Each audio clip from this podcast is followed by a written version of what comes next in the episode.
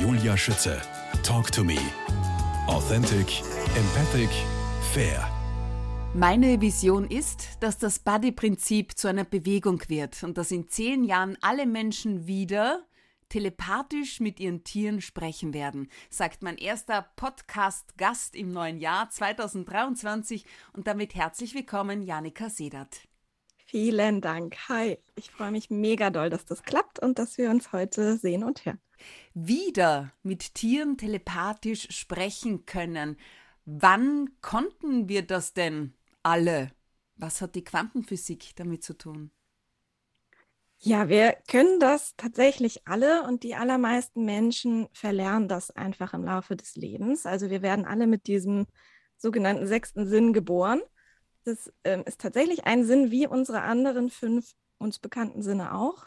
Und ja, ganz viele Kinder benutzen diesen Sinn ganz ähm, automatisch, ganz natürlich. Und naja, in unserer Gesellschaft ist es eben sehr üblich, dass uns das ausgetrieben wird. Ne? Also wir verlernen das, ähm, es wird uns aberzogen. Man sagt uns Kindern an irgendeinem Punkt, ähm, ja, dass Tiere nicht sprechen können, dass wir natürlich nicht die Bäume reden hören können und dass ähm, andere Lebewesen nicht die gleiche Art von Gefühlen haben wie wir Menschen mhm. Und dass wir Menschen in irgendeiner Form weiterentwickelt werden, was ähm, so etwas angeht. Und dann wird natürlich genau das, was ja bei uns Menschen ähm, weiterentwickelt ist, nämlich logisches, rationales Denken, sehr trainiert. Also in der Schule bekommen wir ja genau das beigebracht und üben genau das. Mhm. Und somit verkümmert dieser sechste Sinn bei den allermeisten Menschen. Ähm, oder wir verschließen uns, weil uns das vielleicht auch manchmal Angst macht. Ja, früher was sind wir die da Hexen glauben, verbrannt worden im Mittelalter. Ja, genau. Mhm. Absolut. Also wir haben ähm, sehr viel, genau, auch Geschichte, die uns das in irgendeiner Form ausgetrieben hat oder uns gezeigt hat, dass das gefährlich ist, das zu machen. Und das ist natürlich Quatsch. Mhm. Das ist nicht gefährlich, sondern das ist wunderschön, weil es ganz vieles einfacher macht und ähm, weil wir auch diesen Teil an uns nicht mehr verleugnen müssen, von dem so viele Menschen eigentlich spüren, dass er da ist. Stichwort Quantenphysik. Alles ist Energie. Genau. Wie kann ich mir das vorstellen? Ja, also ich bin überhaupt nicht gut in Physik, aber ich versuche mal es so gut ich kann zu erklären, so wie ich es verstehe und so wie ich es in meinen Kursen zum Beispiel meinen Teilnehmern sage. Ähm, wir können uns vor, also die Quantenphysik sagt, ähm, Energie folgt ihrer Aufmerksamkeit. Das heißt, in dem Moment, wo ich meine Aufmerksamkeit auf etwas richte, strömt dort Energie hin und es wird eine Verbindung hergestellt. Und die ganze Welt ist von diesem Quantennetz, ja, oder von diesem Quantenfeld umspannt. Mhm. Und in dem Moment, wo ich meine Aufmerksamkeit auf etwas, was auf dieser Welt existiert, richte, stellt sich eine energetische Verbindung her. Und über diese Verbindung kann ich Informationen abrufen. Ich stelle mir das immer so ein bisschen, also ich weiß auch nicht, wie Satellitentelefonie funktioniert, aber ich stelle es mir so vor. Ich sitze hier, wähle eine Nummer auf meinem Handy und da geht irgendwie ein Signal hoch ins Weltall zu einem Satelliten und der schickt es woanders wieder runter. Okay, aber woher weiß ich, dass es sich um eine Antwort handelt und nicht um einen Wunschgedanken? Mhm. Ich glaube, das weiß man erst oder das glaubt man erst, wenn man es ausprobiert hat. Entweder als Kundin, weil man mit seinem Tier sprechen lässt und eben weiß, Mensch, das, was das Tier da sagt, das, was die Tierkommunikatorin weitergibt, das kann niemand wissen. Woher soll die das wissen? Die sitzt am anderen Ende der Welt oder in einem anderen Land oder wie auch immer diese Aha-Erlebnisse oder andersrum, wenn man es selber ausprobiert in einem Kurs mhm. und plötzlich Ideen und Bilder in seinem Kopf hat oder Informationen, von denen man selber weiß, dass man sich die nicht hätte ausdenken können, weil es vielleicht so absurd ist oder, oder mh, mm, so, so nicht alltäglich und der Mensch bestätigt das dann, da kommt man irgendwann an einen Punkt, wenn man das, ich würde sagen, oft genug gemacht hat, an dem man merkt, okay, ich kann mir das nicht alles selber ausdenken. Ja. Es kann nicht sein, dass ich jedes Mal richtig rate. In welcher Form erreichen denn dich die Antworten? In Worten, in Bildern, vielleicht auch in Gerüchen, Geschmäcker? Keine Ahnung. Genau. Ja, genau. Mein Gehirn übersetzt es in die anderen mir fünf bekannten Sinne. Ähm, mhm. Ähm, eigentlich noch ein bisschen mehr.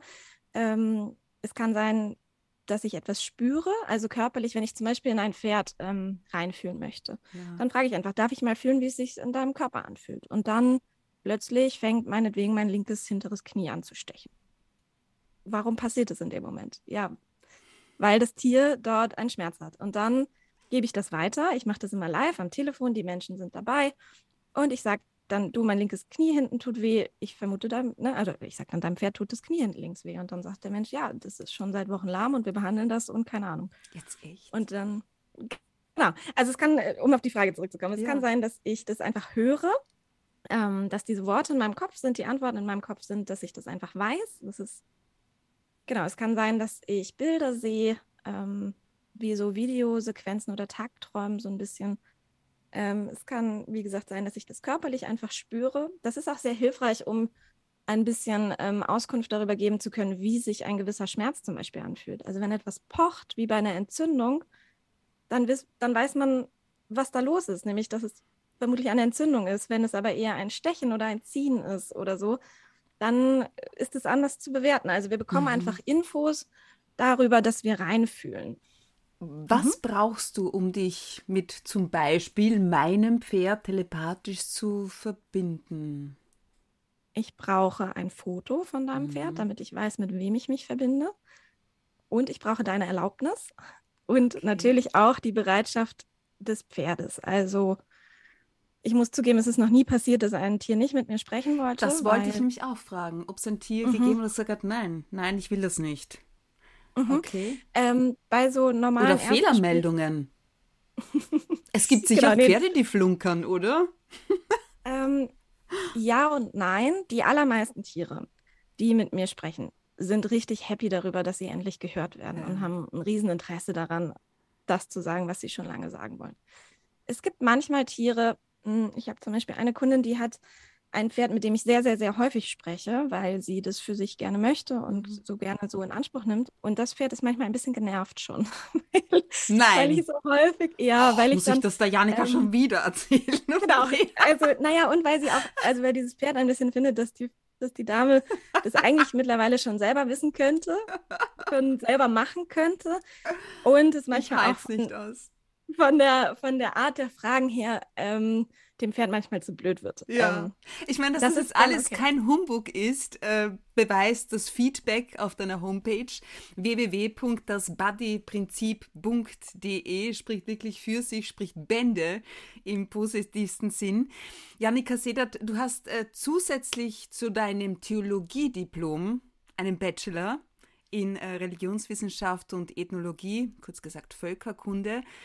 Hat dich deine Ausbildung auf diese besondere Art der Tierkommunikation aufmerksam gemacht? Oder woher kommt das? Also, ich habe mich einfach schon immer dafür interessiert, was es sonst noch gibt. Also, ich konnte irgendwie in, in meinem ganzen Leben, ich konnte mir immer sehr gut vorstellen, dass es noch mehr gibt als Logik und Wissenschaft und mhm. alles, was wir so greifen und anfassen können. Und ich hatte da aber nie so richtig Zugang zu. Also habe ich mich einfach für Religion als Phänomen interessiert, ähm, habe genau Theologie studiert. Religion als Phänomen ist aber auch interessant. genau. Ja, also einfach weil es ja auffällig ist, dass die Menschheit in, auf unterschiedlichste Weise und trotzdem in der Essenz immer gleich das Gefühl hat, dass es etwas gibt, was größer ist als sie selbst, dass sie eingebunden sind. Ähm, deshalb mochte ich die Ethnologie so wahnsinnig gern. Da habe ich ganz viel zu Schamanismus ähm, gef geforscht, will ich nicht sagen, gelernt, ähm, studiert. Und ja, genau, mich, mich hat das schon immer fasziniert. Und zur Tierkommunikation gebracht hat mich mein Pferd. Also, genau. Aber stopp, stopp, stopp. Ja. Also ich habe ja auch, äh, auch viel recherchiert und viel gelesen jetzt im Vorfeld. Mhm. Äh, und da hast du mal erzählt, äh, deine Reisen haben dir wirklich ähm, ja die feinstofflichen Welten eröffnet. Gab es da so eine Art Schlüsselerlebnis in Australien, Island oder Neuseeland? Ja, ich glaube, es waren viele kleine Erlebnisse, aber ich habe zum Beispiel eine Sache in Neuseeland erlebt, mhm. ähm, nach der ich irgendwie wusste, okay, es kann kein, es, das kann jetzt kein Zufall sein, es gibt keine Zufälle. Ich hatte das schon immer im Gefühl, aber seitdem wusste ich es bombenfest, ähm, soll ich es schnell erzählen. Ja, unbedingt. Ja. ähm, genau, das war so, ich war mit meinem Auto gestrandet in einer Kleinstadt und ähm, hatte einen Platten und es war abends und spät und ich kam da nicht mehr weg und hatte aber zufällig gesehen, dass zufällig in derselben Straße ein Hostel sein sollte und habe mich dorthin auf den Weg gemacht, war auch noch nicht lange in Neuseeland. Dieses Auto hatte ich seit vier Tagen, hatte es im Linksverkehr, im Kreisverkehr leider schon äh, mir einen Platten gefahren, ich gegen den Bordstein gebracht bin. Und ähm, naja, auf jeden Fall machte ich mich auf den Weg. Und dieses Hostel stellte sich heraus, war gar kein Hostel mehr, sondern da lebte eine total nette Familie seit einigen Jahren. Also mein Reiseführer war einfach nicht up-to-date. Mhm. Und diese Familie war ultra hilfsbereit und ähm, kannten zufälligerweise einen Mechaniker, zu dem sie am nächsten Tag mein Auto für mich gebracht haben und nahmen mich bei sich auf. Und ich durfte dort drei Tage übernachten. Und ähm, diese Wie alt Dame, warst du die, da? Wie alt war ich? Ja, wie jung nämlich. Äh, Mitte 20. Das war Okay. so zwischen meinen ersten drei Jahren Studium und den zweiten Ja, drei ja. oder vier Jahren. Mhm. Okay. Ja, Mitte 20. Mhm. Genau. Und ähm, die Dame sagte dann, oder die Frau, bei der ich da gelebt habe, ähm, ich musste mir ja so ein bisschen die Zeit vertreiben und sie empfohl, empfiehlt mir diese Gärten dort. Also, Mhm. keine Ahnung, es ist so ein bisschen wie so eine Landesgartenschau oder so. Ich fand es ein bisschen langweilig, aber okay, ich bin da halt hingegangen, weil hatte sonst auch nichts zu tun und wollte auch nicht unhöflich sein. Bin also losgezogen und hatte nur so ein Shirt ohne Ärmel an. Und plötzlich zog es, als ich in diesem, in diesem Garten war und da so umherlief, oder diesem Park, ähm, zog es so zu und es fing an zu regnen. Und ich stellte mich also unter so einem, ich würde sagen, es war so eine Art Brückentunnelgedöns, keine Ahnung. Und darunter habe ich mich auf jeden Fall einen Augenblick untergestellt und dachte so, shit, wie komme ich denn jetzt wieder nach Hause? Auto habe ich auch Ähm, keins. Auto, Auto ist in der Werkstatt. Ich muss noch ein Stück zu Fuß gehen. Jetzt werde ich ja pitschnass. Und dann dachte ich so, boah, liebes Universum, ich bräuchte echt dringend einen Regenschirm. Und habe das einfach so gedacht und stand dann da so rum, weit und breit niemand zu sehen. War auch klar, das Wetter war irgendwie blöd. Naja, dann irgendwann, als es so ein bisschen weniger wurde, bin ich einfach losgestiefelt, weil ich auch, ne, mir wurde kalt und, Mhm. hm. und dann biege ich um die nächste Ecke und dann ist da eine Rasenfläche, wie, wie vor so, so einem, wie man sich vorstellt, vor so einem Herrenhaus oder so. Ja, also eine riesige gemähte Rasenfläche, links und rechts, außen waren irgendwie Gärten, aber da war eben diese riesige Rasenfläche und mitten in der Mitte dieser Rasenfläche steckte ein Regenschirm. Nicht wirklich. Als wäre der vom Himmel gefallen. Der, der steckte. Oh, ich habe Gänsehaut. Ja, total. Ich auch. Also das, genau das meine ich damit. Ich, und ich habe mich umgeguckt. Es war niemand Ja. zu sehen, weit und breit kein Mensch. Ich bin dann zu diesem Regenschirm gegangen, habe gedacht, ist der jetzt wirklich für mich so? Und habe noch einen Augenblick gewartet, weil, es, weil ich Vielleicht kommt ja irgendjemand. wollte. Ja, genau. Ich wollte auch niemandem den Regenschirm klauen. Aber es kam niemand und es war irgendwie klar, dieser Regenschirm Ja. ist für mich da. Ja, diese Geschichte mit dem Universum, ich komme auch immer mehr dahinter, dass da ja was Wahres dran ist. Janika, dein erstes Versuchskaninchen war kein Kaninchen, sondern dein eigenes erstes Pferd mit Namen Buddy. Inwiefern war da das erste Gespräch mit deinem Araber Wallach eine Offenbarung? Wie ist es zu dem gekommen? Ja, ich ähm, hatte mir diesen allergrößten Kindheitstraum erfüllt Mhm. und dieses Pferd gekauft und nichts funktionierte so, wie ich es mir erträumt hatte. Er hat sich ganz viel verweigert, was im Nachhinein betrachtet natürlich absolut sein super gutes Recht war, denn ich wollte ihn benutzen und das auch noch Freundschaft nennen. Also ich wollte gerne durch die Gegend reiten, dass der brav alles das macht, was ich von ihm möchte und dass wir dann beide auch noch Spaß haben und der mich dafür auch noch lieb hat. Und diesen Zahn hat der mir sehr schnell gezogen, eigentlich von Anfang an. Und ja, es gab tausend und einen Ratschlag von tausend und einen selbsternannten Pferdeexpertinnen. Sicher auch, ähm, du musst ihm zeigen, wer da der Chef ist und diese ganzen Geschichten, stimmt? Yes. Der muss nur mal richtig in die Ecke gestellt werden. Der Genau. braucht mal ein paar mit der Gerte. Mhm. Der ist viel zu dominant. Du musst hier Mhm. der Boss sein und so weiter. Mhm. Und ich habe mich auch echt eine Zeit lang bemüht, aus meiner Hilflosigkeit heraus das so zu Mhm. machen. Aber es fühlte sich nie stimmig an. Es war auch ja nicht das, was ich wollte. Und ich bin auch nicht so dominant veranlagt. Also ich glaube, es gibt Menschen, denen fällt es leichter von Natur aus, aber mir eben nicht. Mhm. Und ich wusste, so will ich jetzt nicht für den Rest meines Lebens mit dem zusammenleben, indem ich mich bemühe, möglichst dominant und scheiße zu sein. Und ähm, ja, der muss dann kuschen für den Rest seines Lebens und meines Lebens. Und mh, Wo war der Somit habe ich- Wendepunkt? Ja. Genau, somit ähm, habe ich nach irgendwelchen Alternativen gesucht und als ich auf Island war, und man sagt Island ja nach, dass es sehr mystisch ist, also irgendwie, auch da ist es kein Zufall, dass es mir da dann über den Weg äh, lief. Dort bin ich auf die Tierkommunikation gestoßen und habe dann beschlossen, hey, wenn das wirklich geht, dann will ich das auch. Also wenn, wenn das geht, dass ich mich mit dem unterhalte, dann Was hast du in Island gemacht? Ähm, da war ich hm, das heißt Workaway, dieses ja. Programm. Da war ich einfach für einen Monat und habe da auf einer Pferdefarm mitgeholfen. Oh, wie ähm, cool. Habe da einfach vier Wochen gelebt und ja, damals schon, ohne dass ich diesen Zugang zur, zu dieser, wenn ich sie mal andere Welt nennen soll, mhm. klingt ein bisschen mystisch mhm. und übertrieben, aber irgendwie habe ich schon versucht, da mich mit der Natur zu verbinden und einen Kontakt zu bekommen. So. Und dort bin ich eben auf die Tierkommunikation gestoßen und habe dann beschlossen, okay, ich möchte das lernen und habe das einfach ausprobiert und bin zu einem Kurs gegangen. Und zu welchem Kurs? Wie hast du den gefunden?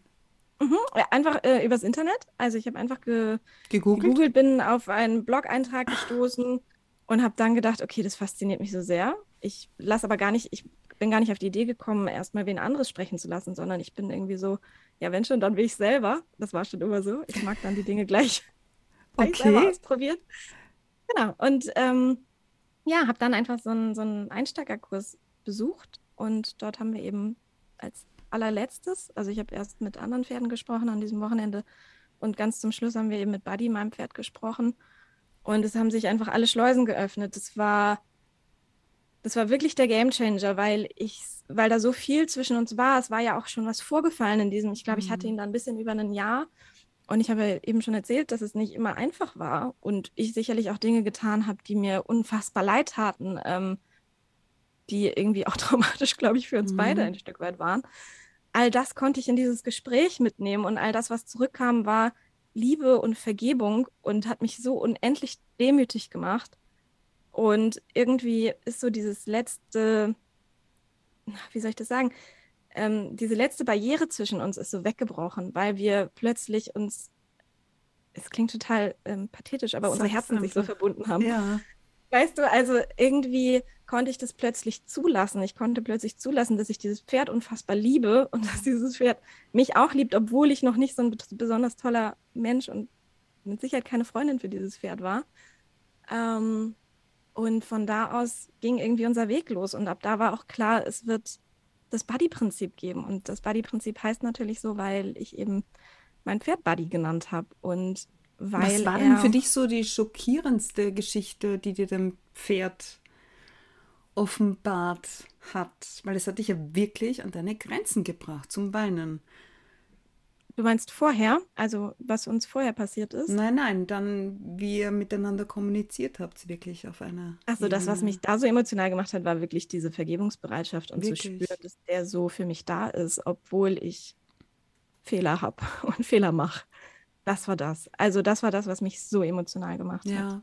Jetzt ja. das Buddy-Prinzip. Janika Sedert ist keine Methode, kein Training, keine Konditionierung und kein Smalltalk betonst du, sondern? Ja, es ist eine echte Verbindung und es ist ein echtes Zuhören und es braucht auch die Bereitschaft, das wirklich hören zu wollen, mhm.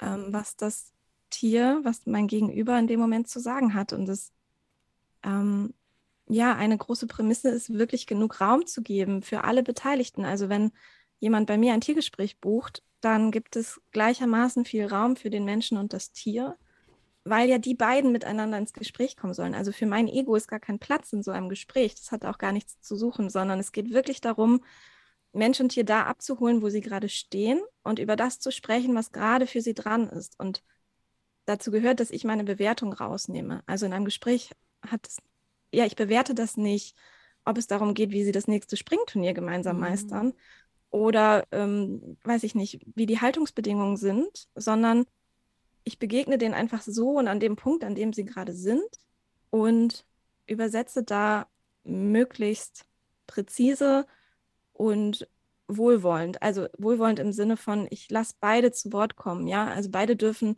das sagen, was wirklich gerade da ist. Und es hilft niemandem, wenn da Dinge verschwiegen werden. Und das braucht eben Raum, das braucht Zeit. Deswegen nehme ich mir gibt es bei mir keine Zeitbegrenzung in den Gesprächen. Mhm. Meistens ist man nach einer Stunde ungefähr fertig mit so einem Gespräch, aber wenn es länger dauert, dauert es länger, weil Raum da sein muss, sich so, so bereichernd es sein kann, sein Tier wirklich zu hören, ich kann mir vorstellen, dass das auch mal unbequem sein kann. Was schießt dir denn jetzt da gerade durch den Kopf, wo ich das sage? Ja, natürlich kann es auf verschiedensten Ebenen unbequem sein, weil mhm. es bedeuten kann, dass das Tier sagt, dass es etwas geändert haben möchte und sich zu verändern. Also ich liebe es, Dinge zu verändern. Ich hasse Stillstand, mhm. aber ganz viele Menschen fühlen sich sehr wohl in ihrem zurechtgebauten Leben in den Umständen, in der Komfortzone, ja. genau. Was war denn das zuletzt, wenn du dich an ein Gespräch erinnerst? Mhm. Es gibt durchaus Gespräche, wo die Tiere tatsächlich auch was zum Privatleben der Menschen zu sagen haben. Mhm. Ähm, dein Partner tut dir nicht mehr gut, deine Arbeit tut dir nicht gut, du bist immer so gestresst, du weiß ich auch nicht, ja. Also Tatsächlich, dein Partner tut dir nicht gut?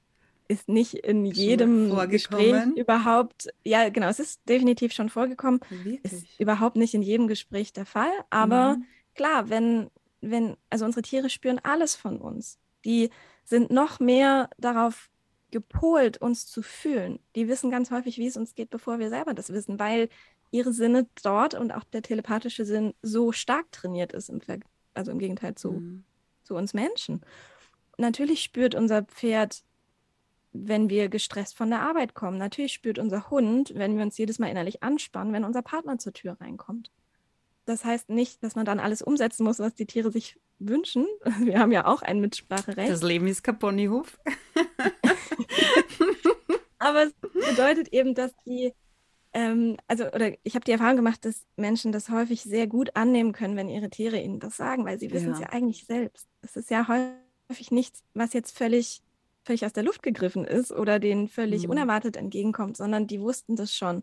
Und wenn das eigene Tier sagt, ich mache mir Sorgen um dich und ich wünsche mir für dich, dass es dir besser geht, das hat einfach, ja, eine Wirkung. So, das, das hat Gewicht.